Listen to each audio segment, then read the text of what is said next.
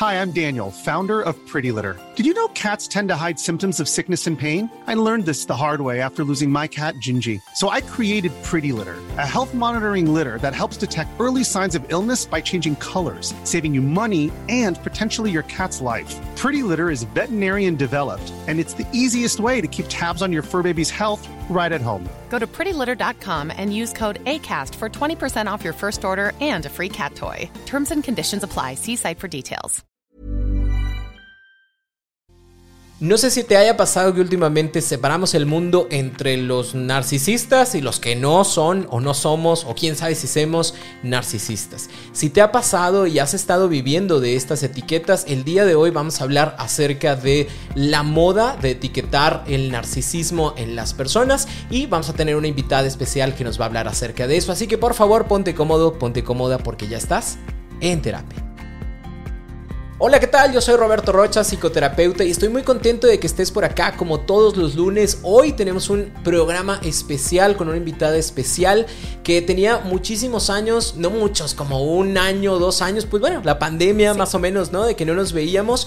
Eh, amiga y colega, la licenciada Adi Escobar, ¿cómo estás? Gracias por estar por acá. No, gracias por invitarme, muy bien. Oye, Adi, cuéntanos un poquito de ti. ¿Quién es Adi Escobar? Yo, eh Obviamente nací en Ensenada, California, eso obviamente tú lo sabes, pero tu gente no. Pero ya se dieron em, cuenta por el acento. Ya se dieron cuenta por el acento, exactamente. Me vine hace mucho tiempo a, Monterrey, sobre todo para especializarme justo en psicoterapia. De un tiempo para acá me empecé a, enfrascar mucho o, me empezó a encantar la parte clínica y pues eso realmente fue por el área que me fui.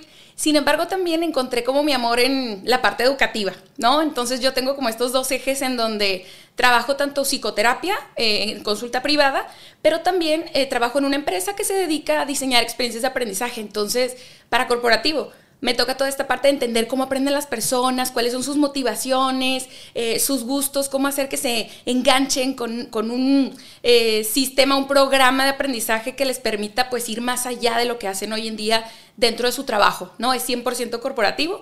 Entonces, dentro de esos dos ámbitos es que me he estado especializando. También soy mamá, ya soy, gracias a Dios, soy mamá de una niña de cuatro años, eh, casi cuatro años ya. Chokis. Chokis, tu niña y la mía casi de la misma edad.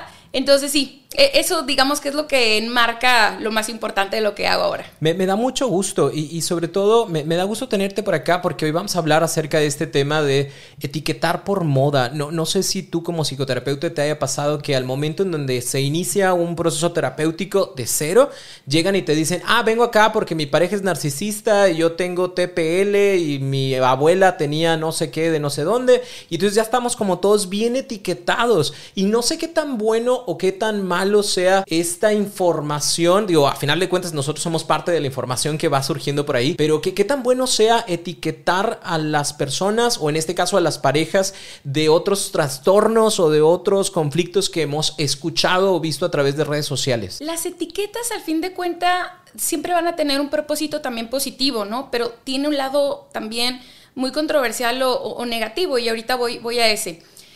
Por la parte positiva, el etiquetar nos ayuda pues obviamente a categorizar, a entender una problemática, un origen y poder por ende pues dar un, tratamiento y mejores posibilidades a algo, ¿no?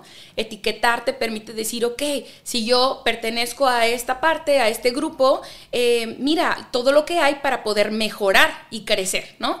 Sin embargo, cuando ya estamos etiquetando sin tener la seguridad o las bases y fundamentos para decir, sí, esto efectivamente es, por ejemplo, una persona narcisista, bueno, se vuelve un problema, porque entonces cualquier cosa que yo veo se convierte en un narcisista. Y claro que me pasa mucho en terapia, eh, ahorita que me decías, me pasa en consulta que llegan personas mucho más de lo que me gustaría, eh, porque pues esto les genera conflicto, obviamente, diciendo, es que creo que mi novio, mi esposo, este, mi ex es narcisista, ¿no? ¿Y yo qué puedo hacer?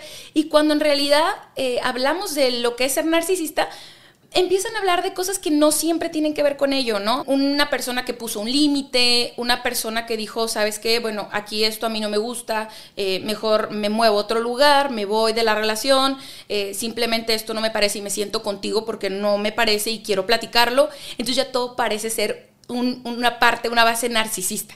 Y no necesariamente. Y eso es lo que, lo que yo veo hoy, ¿no? O ya tengo depresión, ¿no? O ya tengo depresión. O ya tengo ansiedad. O es tóxico. Esto, ¿Y qué es tóxico? ¿Qué es tóxico? ¿No? Ajá, sí, no, no, pero entonces vamos como, digo, en, mi punto de vista, vamos como creando estas situaciones en donde yo me convierto en la etiqueta que voy poniendo, ¿sí? Y a final de cuentas es como yo veo las cosas a través de ese filtro, porque yo ya te diagnostiqué, ¿no? Este, como una persona narcisista y el día de hoy que te vi al espejo, que te estabas peinando, híjole, eso, eso es súper mega ultra narcisista, ¿no? Y, voy concordando mi propio diagnóstico que me inventé porque escuché un podcast, porque leí un libro, porque vi el video no sé dónde, ¿no? Sí, y eso es muy duro porque además... Sin si en sí la base no es que realmente sea tu pareja una persona narcisista, por poner un ejemplo, todo mi comportamiento ya va a ir proyectando una problemática si no la había de base, si no había una problemática, pero yo estoy etiquetando esta persona es narcisista, cualquier eh, característica de la relación que yo estoy teniendo con esa persona ya tiene una alerta, ya está la defensiva. ¿Y eso qué hace? Que toda tu relación se empiece a ver comprometida y empiece a afectar también a la otra persona y obviamente por ende al que lo vive también. Yo puedo, o sea, yo, yo persona sin conocimiento, digo, no, todos tenemos algo de conocimiento acerca del comportamiento de las personas, ¿no? Ya sea por experiencia o porque lo escuché o demás. Pero yo ¿Puedo diagnosticar a una persona con narcisismo? En este caso, una persona con una especialidad y psicoterapia, psicoterapeuta. No, no, yo, yo. Obviamente sí. Yo estudié, yo estudié, no sé, comunicación, ¿no? O yo trabajo, gracias a Dios trabajo en lo que sea que trabaje. Yo puedo diagnosticar a una persona, por lo que ya lo escuché. Porque yo vi, yo vi en Facebook, ahí estaba una de cinco motivos por los cuales sabemos que una persona es narcisista. Yo puedo con eso ya decir quién no y quién sí, quién no. Rotundamente no. Porque además el profesional cuando evalúa esto, y con profesional me voy a referir a un psicoterapeuta, un psiquiatra, ¿no? No solo evalúas las características eh, predominantes o clave que se están presentando, también obviamente evalúas el contexto en el que se está viviendo. Entonces, hay que evaluar cuál es el contexto, cuáles son las características o rasgos clave y para esto nosotros pues tenemos material preparado, eh, eh, verdaderos test, si le queremos llamar así, en donde pues basado en un DSM5, que es nuestra Biblia, ¿no? En donde tenemos obviamente los puntos clave para entender si una enfermedad un trastorno se está presentando o no, pues nos va a guiar para entender si eso ocurre. Entonces tienes que cumplir con ciertos criterios que están obviamente en determinados lugares más profesionalizados o, esta Biblia que llamamos del, psicoterapeuta, pero, pero no, además evalúas el contexto, las circunstancias y otro tipo incluso de padecimientos que pudiera estar eh, presentando la persona, a veces incluso médicos. Entonces es todo un sistema, e, es toda una serie de cosas que hay que analizar, hay que evaluar, analizar y entender para poder diagnosticar. Definitivamente no, no podría una persona que no tiene este conocimiento. Pero eso es en la primera sesión, ¿no? Ya en la primera sesión me dice si mi pareja es narcisista o no. Completamente no. Te, te pongo una lista y te digo, mira, estas son las 10 cosas que he visto. ¿Con eso no? No, porque además la percepción, todo lo que vemos, todo lo que vivimos, también incluye parte de nuestra percepción, es decir, nuestras experiencias previas, nuestra experiencia anterior a en otra relación, con otras características, nuestra infancia. Eh, hoy todos sabemos que papá, mamá impactaron rotundamente, estuvieron o no estuvieron, impactó, ¿no? Por ende, lo que yo vivo contigo, en caso de que fueras mi pareja, pues obviamente yo también lo interpreto desde mi posibilidad, desde mi experiencia no necesariamente yo tengo de la A la Z bien claro y, digamos muy bien estructurado y realista para poder venir con alguien y platicarle cómo es esa otra persona. Más bien que sugiero que esa persona que lo está viviendo, pues obviamente sea quien puede em, tomar ese lugar de decir, mira, a mí me pasa tal y tal. El problema obviamente con el narcisista y, es que difícilmente va a ir a un proceso de hecho, es casi imposible que vaya a ir a un proceso como tal a decir, hola, se me hace que soy narcisista, ¿no?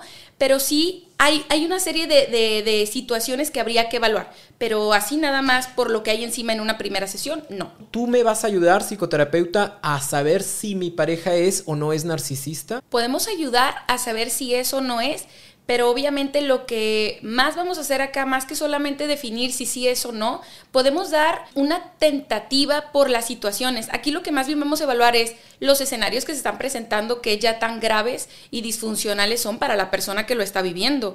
Y por lo general, obviamente, son escenarios muy importantes, eh, muy complicados, que ya dañan la integridad, obviamente, eh, física y psicológica de la persona. Entonces, lo que vamos a hacer, más que asegurar que esa persona lo es o no es, es vamos a sacarte de ahí vamos a sacarte de ahí, ¿no? ¿Cómo le hacemos para que tú tomes fuerza, caches en dónde estás parado, qué puedes hacer, cuáles son tus posibilidades y entonces con ello te muevas a un mejor lugar? Ay, no, pero pues es, yo no me, es que yo no me quiero mover, licenciada. Yo lo que quiero es que vea cómo le hago para que deje de ser narcisista. Pues es que un narcisista no va a dejar de ser narcisista, ¿no? No hay pastillas. No hay pastillas, no hay aspirinita, no hay una eh, terapia em, alternativa que nos vaya a ayudar con esto.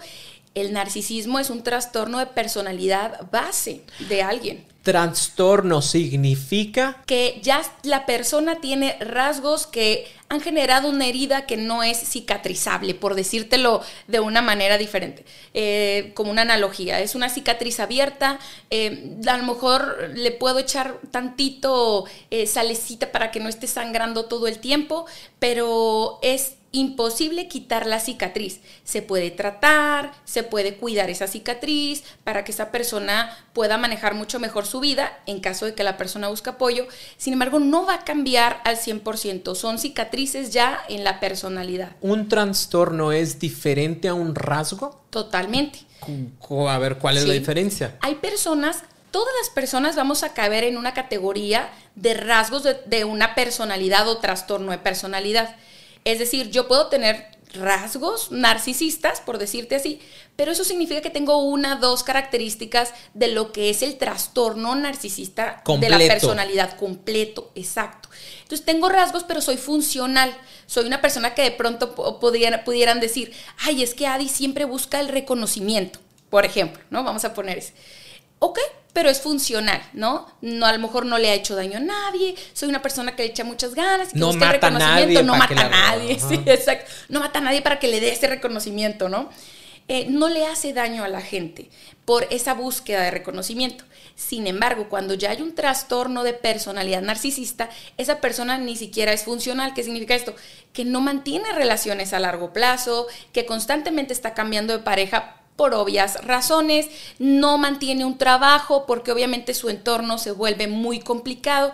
Es una persona que no logra satisfacer sus necesidades, mucho menos conectar sanamente con los demás. Eso lo hace disfuncional. Cualquiera de nosotros puede tener un rasgo narcisista, un rasgo TOC. O sea, si yo voy al restaurante y soy de los que limpia las, con la servilleta. Y más con la pandemia, ¿no? Y más con la pandemia. Eso no significa que yo tenga. Yo no me puedo diagnosticar. No.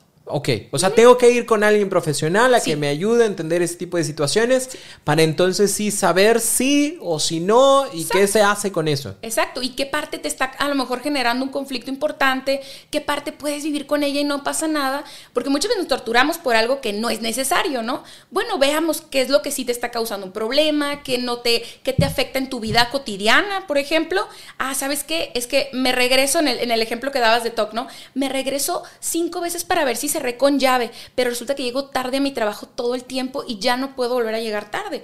Es algo muy importante, ¿no? Entonces empieza a ser disfuncional para tu vida cotidiana. Revisémoslo porque es muy relevante. Ah, yo me regreso tres veces, pero nunca llego tarde a ningún lugar, no pasa nada, no me genera un problema. Adelante, sigue con tu vida. Un problema es desde quien lo vive, ¿no? La perspectiva es, ¿es funcional para mí? ¿No es funcional para mí? ¿Vivo bien con eso? Súper. Entonces, eso sería también un punto. No me puedo diagnosticar solo porque limpio la mesa repetidamente, ¿no? Con el COVID. Es que yo ya me acostumbré a andar diagnosticando personas. O sea, yo ya sé separar entre narcisistas, no narcisistas, TOCs, TPLs y todo lo que haya. ¿Cómo le hago para que se me... ¿Eso tiene un nombre? Para empezar, a lo mejor ya hasta tiene un nombre. A lo mejor es una, más bien una necesidad de encuadrar, encasillar y tener estructura para todo lo que haces, ¿no? El, el tener que meter las cosas en un nombre, el tener que darle orden a todo. Bueno, incluso puede tener rasgos de compulsión, ¿no? Ok. rasgos, rasgos. Rasgos. No, rasgos. Ajá, rasgos. Y, y, bueno, a lo mejor eso te da orden. El problema es que eso seguramente puede ya no permitirte, me atrevo a decirlo así, puede no permitirte ver relaciones mucho más fluidas, mucho más de conocer abiertamente a alguien por ya estarlo encasillando, ¿no? Por ya estar pensando en lo que esa persona es, lo que no es, lo que tiene, lo que no tiene, ¿no? Entonces no te permites fluir. Entonces, como, estudiante de psicología, ¿has de cuenta? Híjole, y, y, peor, ¿no? Como estudiante de psicología que necesito etiquetar, necesito de una vez ya estar como diagnosticando y poniéndole nombre a todo a lo mejor es una parte, de hecho es una parte muy común desgraciadamente, ¿no? Porque estás aprendiendo, estás emocionado y le quieres poner nombre a todo. Sí, pero con su justa reserva, ¿no? O sea, no, no estoy todavía en ese punto de poder decir si es esto, si eh, tenemos criterios para poder definir si hay un trastorno de personalidad, si solo son rasgos de personalidad, hay test realmente ya confirmados para esto, aprobados. Entonces hay que cuidar nada más, que no caigamos en el simplemente señalo. Yo sí caigo en eso y ya no sé cómo hacerle para no andar etiquetando, porque yo escucho a mi mamá que hace o dice algo y ya digo, ah, es que mi mamá de seguro es esto y mi papá es esto y lo otro, eh, combinado con ese duelo de su vida y mi hermano, porque tiene aparte la herida de la infancia y mi hermana que tiene este arroyo de, del apego ambivalente. Ándale, pero y luego vamos metiendo como todas las cosas, ¿no? Eh, yo hago eso. ¿Cómo dejo de hacer eso? Pues va a sonar algo rudo, pero la persona tiene que empezar a voltearse a ver a sí misma, ¿no? Porque, ¿qué estará pasando? Hay que evaluar, ¿qué está pasando? Que entonces yo volteo y veo como todo que eh, tengo la necesidad de estar volteando y etiquetar a las personas, las cosas que hacen, todo. Eh, ah, ok, si esto es complicado, si lo que estoy viviendo en la relación con esta persona, decías, mi mamá, mi papá, mi hermano, bueno, imaginemos un, un entorno en el que vivo con esas personas, ve a terapia, ¿no? Ve a terapia y empieza a trabajar tus relaciones. Más que nada, ¿qué sí puedes hacer tú y que no necesariamente esté en tus manos, ¿no? Pero siempre va a haber algo que tú puedas hacer. ¿Y para qué quiero encasillarlos a todos también? ¿Para qué los quiero encasillar a todos? ¿Cuál es la necesidad que tengo yo de estarle etiquetando a cada uno de ellos con algo? Mejor, ¿qué puedo hacer también? Obviamente voy a terapia, pero volteo a verme a mí. ¿Qué está pasando conmigo y mis relaciones? Porque si yo estoy, insisto, haciendo eso siempre hacia los demás, entonces me está faltando voltear a verme a mí. Mom deserves the best, and there's no better place to shop for Mother's Day than Whole Foods Market. They're your destination for unbeatable savings, from premium gifts to show-stopping flowers and irresistible desserts. Start by saving 33% with Prime on all body care and candles. Then get a 15-stem bunch of tulips for just $9.99 each with Prime. Round out Mom's menu with festive rosé, irresistible berry chantilly cake, and more special treats. Come celebrate Mother's Day at Whole Foods Market. Decía un, meme eh, o un escrito en, en internet que era de una estudiante, una estudiante de psicología y que empezó a hablar acerca de su novio narcisista, ¿no? Y de que cómo es y maldito, asqueroso y demás, ¿no? Y entonces la maestra le dice, pues sí, pero pues las personas con trastorno narcisista lo que buscan son personas, eh, no sé cuál era la palabra que utilizó, así como que débiles, ¿no? Para poderlas este, controlar, ¿no? Y mejor ya me quedé callada y ya no dije nada. Uno también tiene que verse involucrado en la situación, o sea, lo que la otra persona hace tiene que ver también algo conmigo? Totalmente. ¿Por qué estoy eligiendo o por qué elegí este tipo de persona que tiene eh, eh, mm, carencia de empatía, Que está buscando constantemente el, llenar un vacío muy propio, ¿no? Y el reconocimiento, que no logra alcanzar algo constantemente y para ello eh, va manipulando y haciendo sentir mal al otro, ¿no? En diferentes sentidos, digo, no, no voy a meter tanto en eso ahorita, pero ¿qué, estoy, qué, qué pasa conmigo que estoy eligiendo este tipo de persona para compañero? ¿No? ¿Y, qué puede estar pasando conmigo? Puede ser una baja eh, de autoestima, puede ser una baja de seguridad frente a la... Pueden ser varias cosas. Lo primero que normalmente decimos los psicoterapeutas, ¿no? Y tú lo sabrás muy bien es, vamos a ver tu amor propio, cómo está, ¿no? La seguridad con la que enfrentas la vida, eh, de dónde viene, cómo le haces para afrontar situaciones complicadas, eh, cuánto te crees capaz de lograr algo y que si no lo logras no pasa nada cuál es tu propósito en general. Entonces, ¿cómo trabajamos con ese amor propio, con esa estima, ¿no? Eh, muy propia de, para que te sientas ya valorada por ti misma y no necesites buscar a alguien ni, ni volverte vulnerable frente a alguien. Pero es que esta otra persona, o sea Digo, me cae muy mal que ande buscando siempre como la aprobación de los demás, pero te juro que no, no, no, no sé, de repente me llena de cariño y de amor y siento que es lo mejor de mi vida y, no sé cómo salir de este tipo de situaciones. Eh, eh, digo, sé que me das la, parte de la respuesta de ir a terapia y, obviamente siempre concordaré con esa parte, pero hay algo que puede empezar a hacer desde ahorita si yo me doy cuenta. Una, estoy etiquetando, no debería etiquetar porque a final de cuentas no sé, o sea, no, no, no tenemos el test completo ni la información completa para saber si sí o si no, pero lo que sí sé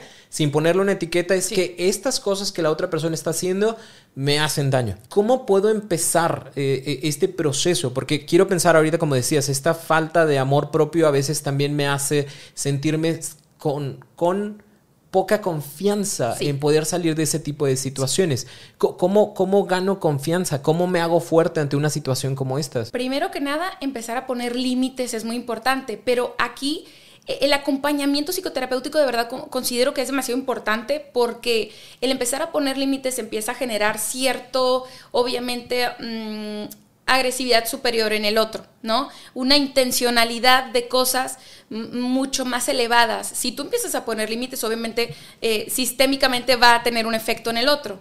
Entonces acá es importante empezar a poner altos, pero preparar todo lo que tienes a tu alrededor, de dónde te puedes agarrar tú para moverte de ahí. Porque dices, si yo ya sé que esto me está afectando, que esto me está realmente generando un, problema, tanto incluso psicológico, pero también físico, y, ninguno es menos importante que el otro, entonces, ¿cómo empiezo, empiezo a preparar yo mi situación?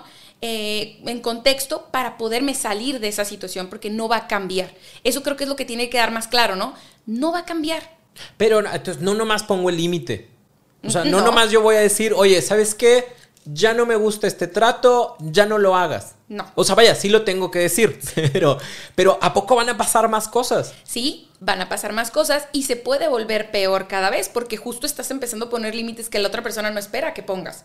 Y eso lo vuelve, como te decía, agresivo. Y eso lo saca de, de, quicio, si le podemos llamar así. Y eso le descontrola y le desequilibra el plan y, la manipulación y lo que busca y lo que ha hecho por tanto tiempo además. No es cierto porque eh, mi pareja no, no, no, me, no me grita eh, no, no, gracias a Dios no me golpea, eh, no hace nada de eso. O sea, no es cierto, Adi. Pero hay agresiones de otra forma que no sean así tan, tan, tan visuales, digámoslo. La agresión más importante del narcisista es hoy te quiero y mañana te pateo. ¿no? Y te pateo no. No literalmente. No literalmente, ¿no? bueno, puede que sí, pero aquí hablemos de que, que no. Sí, pero probablemente, probablemente no, porque no estamos hablando de, de otro nivel. pero, pero estamos hablando del narcisista es hoy te cosifica. Creo que eso es lo que mejor lo puede explicar, ¿no? Hoy quiero mucho a mi peluche, mañana no me importa y lo dejo ahí encima y ni le hago caso y ni lo volteo a ver. Y eso es un abuso psicológico muy fuerte para cualquier ser humano hoy soy súper importante, hoy soy lo mejor que le ha pasado en la vida y hoy me pide perdón y, hoy va a cambiar, ¿no? Pero mañana soy una cosa, soy un mueble, soy algo que está ahí, que no le interesa, no tiene tiempo, eh, tiene cosas más importantes y si, me si te veo ni me acuerdo, ¿no? O sea, es, muy importante entender que esta incongruencia es lo que lo hace verdaderamente mm, violento a nivel psicológico. ¿no? Este juego. Es como una violencia que también puede ser muy pasiva. Muy pasiva.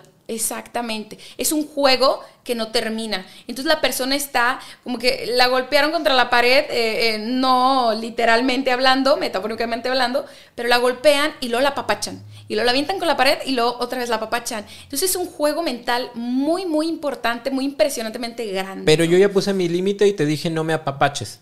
¿No? ¿no? me apaches, ¿ok? Ok. Hasta donde yo voy entendiendo es, le voy a decir no me apaches, que es la parte de poner mi límite, pero eso va a generar una cuestión del otro lado. Una respuesta. Y esa respuesta no siempre la voy a poder yo observar y hacer algo con ella. Probablemente con el narcisista, cuando hablamos del narcisista, si no han habido golpes de por medio, golpes físicos, eh, y estamos hablando de que voy a buscar que la violencia psicológica pare, pudiera ser posible mm, hablarlo, decir el límite, no quiero que me apapaches, quiero que busques ayuda, probablemente no va, la verdad, te voy, a serles bien honesto, bien honesta, no va a buscar ayuda, ¿no? Pero te va a decir que va a cambiar. Entonces tienes ese tiempo en el que te dice que va a cambiar para que tú prepares todo para poderte mover. Y si lo puedes preparar desde antes de marcar tu límite, que no sea muy lejos uno del otro, por favor. Entonces, mucho mejor, ¿no? Digo, a mí me ha pasado que hay gente que sí va a terapia, pero, pero que va a terapia precisamente a sabiendas, ¿no? De que, de que es como porque te dije que lo iba a hacer, ¿no? O sea, sí estoy yendo. Pero elijo, digo, ahí sí lo digo con todo el respeto del mundo para mis colegas, elijo personas que a lo mejor tienen un poquito de no tanta experiencia en el asunto o que de alguna forma u otra voy a hacerle yo como al llantito para que se compren mi idea y entonces resulta que, que pues el bueno o la buena soy yo, ¿no? Y, mi pareja es la, la mala del mundo, ¿no? Eso también puede llegar a pasar. Puede llegar a pasar y para ello sería importante que vayan ambos a terapia. ¿No? Es importante tener a las dos personas que están viviendo, obviamente, una situación de este estilo, porque logras entender tanto la perspectiva de uno como la vive el otro y enfrentar situaciones ahí que son reales y de pronto con uno solo no se ponen por sobre la mesa y no solo no se ponen sobre la mesa porque quieran mentir, sino muchas veces realmente lo viven así, ¿no? Realmente la otra persona dice es que yo no te manipulo, yo no busco esto, yo no busco hacerte daño. Y puede que de verdad lo crean. Es muy difícil porque, ojo, de base el narcisista no, no sabe que es narcisista, ¿no? Y, se voltea a ver a sí mismo, se puede mirar en el espejo y decir, no, claro que no, no soy un narcisista. Entonces eso lo hace muy complejo en el sentido de un tratamiento individual, ¿no? Pero si quieren trabajar un tema en terapia, pues obviamente de pareja es mucho mejor. Sí, porque digo, eso también habrá que tomarlo en consideración. Como, como terapeutas, a final de cuentas, trabajamos con la información de uno, pero siempre hay cositas como de... Mm, o sea, sí, obviamente te creo lo que me dices, pero como que me genera duda esto. Y sí podemos hacer la invitación como psicoterapeutas a, oye, pues tráete a tu pareja la próxima y, revisemos este tipo de situaciones, ¿no? Porque tú me dices que no, pero a mí me hace pensar que sí, mejor tráela para evitar ese tipo de temas, ¿no? Y eso sí se puede hacer, hablando en cuestión de técnica, ¿no? Sí, totalmente. Ok, ahora, entonces eh, a eso vamos, a la parte del acompañamiento que yo voy a recibir y al ir preparando estas estrategias. Eh, cuando una persona sale de estas relaciones narcisistas, que por fin salió, ¿cómo se da cuenta de que realmente está fuera de este tipo de situaciones? Siente que por fin toma el... Es como un respiro profundo, como un soy libre, ¿no? Por fin siento que tengo el control de mi vida, por fin siento un grado de estabilidad y equilibrio, un control en lo que yo hago, en lo que deseo, en lo que busco y obviamente se siente la libertad. Eso es lo que, como el sentimiento más grande, ¿no? Por fin, soy libre. Y wow, qué, impresionante, ¿no? Porque eh, cuando estás dentro no logras cacharlo tan así, tan... No es que tú pares y digas, es que estoy completamente controlado. Tú dices, no, esto, esto funciona y esto va a cambiar y esto... Eh, estás en ese juego. Es un juego muy, muy grande que te hace creerte lo que literal tú quieras creerte y el otro te haga creer. Entonces cuando sales es como un, wow, qué control había ahí qué miedo eh, y por fin soy libre. ¿Cómo le hago para no caer de nuevo en una de estas? Trabajando mucho contigo mismo. De verdad, es que hay que trabajar mucho contigo mismo en, en la elección de pareja, ¿no? Es qué quiero para mi vida, qué busco yo en la otra persona una persona em, inteligente con propósito, eh, que sabe conversar las problemáticas que puedan surgir, porque, ojo, en una relación de pareja siempre va a haber problemas, ¿no? Y lo sabes muy bien, pero pues los pueden platicar, pueden llegar a acuerdos. Es una persona que te escucha, habla, te escucha, habla y se logra un acuerdo y sales. Y a veces habrá el time out y todo, ¿no? Obviamente, no, no, no siempre estamos en la em, gestión, mejor gestión emocional para que se abran los problemas. Sin embargo, insisto, eh, qué estás eligiendo como pareja, que tengas claro qué es lo que estás buscando. Primero trabaja contigo, con quién eres tú. El segundo paso sería, bueno, ¿y qué buscas? ¿Cuáles son tus metas en temas de, de, pero laborales, pero de familia, pero personales, eh, eh, en general, ¿no? Tu red de apoyo, cuánto le has invertido. Entonces, ve ahora sí hacia ese lugar en donde puedas entender hacia dónde vas claramente. Yo te agradezco porque a final de cuentas eh, sé que nos estás mostrando un camino sin mostrarlo porque, y disculpa que, que, lo diga por ti, pero cada caso es específico, ¿no? O sea, nos encantaría decir, ah, mira, eh, haz, haz, A y luego haces B y este va a llevar a C y punto. O sea, realmente es, cada caso es, es, es, es único, ¿no? Y cada eh, la terapia se trabaja más como un arte de uno a uno, ¿no? Entonces, sí, sí es importante y es necesario el hecho de que las personas nos animemos a dar este salto, ¿no? Porque quiero un cambio en mi vida, nomás que no sé cómo, y le pregunto a mi tía Chonita, y mi tía Chonita me dice, oye, pues es que ya ya estás en esa relación, pues ya quédate, o por los niños, o porque ya te casaste, o por lo que sea, pues ya quédate, ¿no? Sí. Entonces sí necesitamos como esta búsqueda.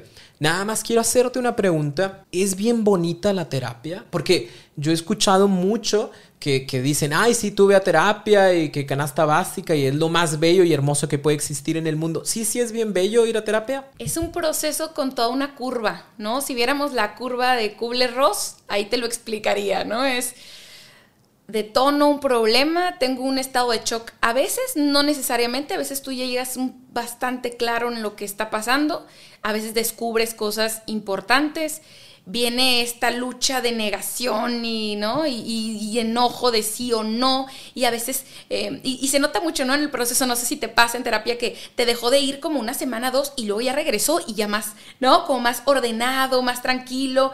Y, a veces... Ya lo pensé bien. Exacto. Y me han dicho, e, es que me, enojé. Y, usted me dijo tal y, me costó mucho trabajo, ¿no?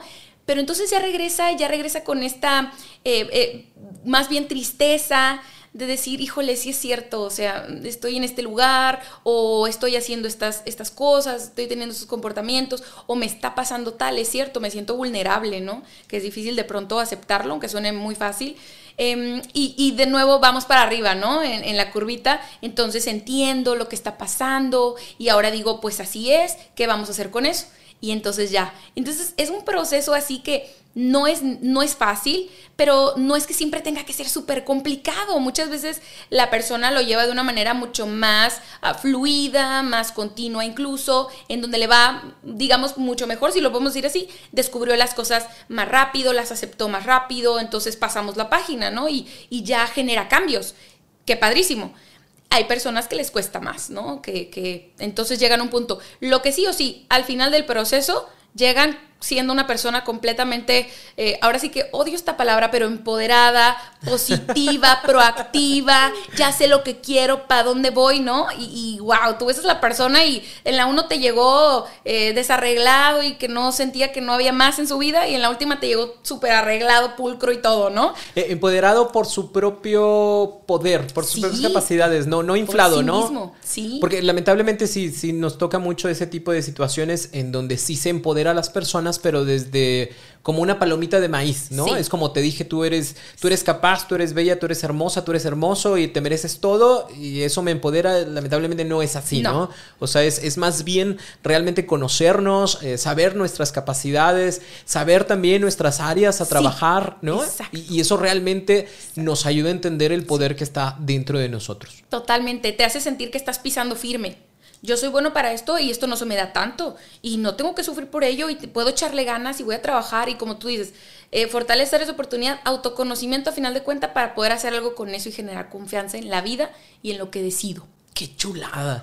Oye, Adi, ¿dónde te podemos encontrar si queremos buscar terapia o algo? Claro, bueno, obviamente en tu página estoy ahí con ustedes. Es www.robertorocha.com.mx, diagonal terapia en línea. Ahí también viene el número de, Adi, ahí viene la liga WhatsApp directo y ya se contactan contigo, ¿no? Fácil, sí. Y también en mi Facebook, eh, Adi Escobar. Sí, Adi, Escobar. Te agradezco muchísimo esta plática. Eh, te agradezco que, que, hayas compartido con nosotros esta experiencia que a veces sí lo agarramos como moda, ¿no? A, veces, a lo mejor sí no hice ningún test, pero sí me doy cuenta de que hay varias cosas y rasgos que no están bien. Y eso me lleva a, a tomar la decisión de buscar ayuda, ¿no? Como decías, bueno, hay dos vertientes, ¿no? La parte negativa en donde empiezo a ver yo todo y empiezo a crucificar todo porque así lo creo pero también está esta parte positiva de algo no está bien. Exacto. Y si no está bien, puedo levantar la mano y puedo pedir ayuda y, qué bueno y ojalá que esa ayuda sea con profesionales que, que, como tú ayuden y nos ayuden a tomarle un rumbo a las cosas y a tomar decisiones para salir de estas. Perfecto, justo así. Te agradezco muchísimo y también a ti, gracias por estar por acá. Primeramente Dios, nos escuchamos el próximo lunes en un nuevo episodio de En Terapia.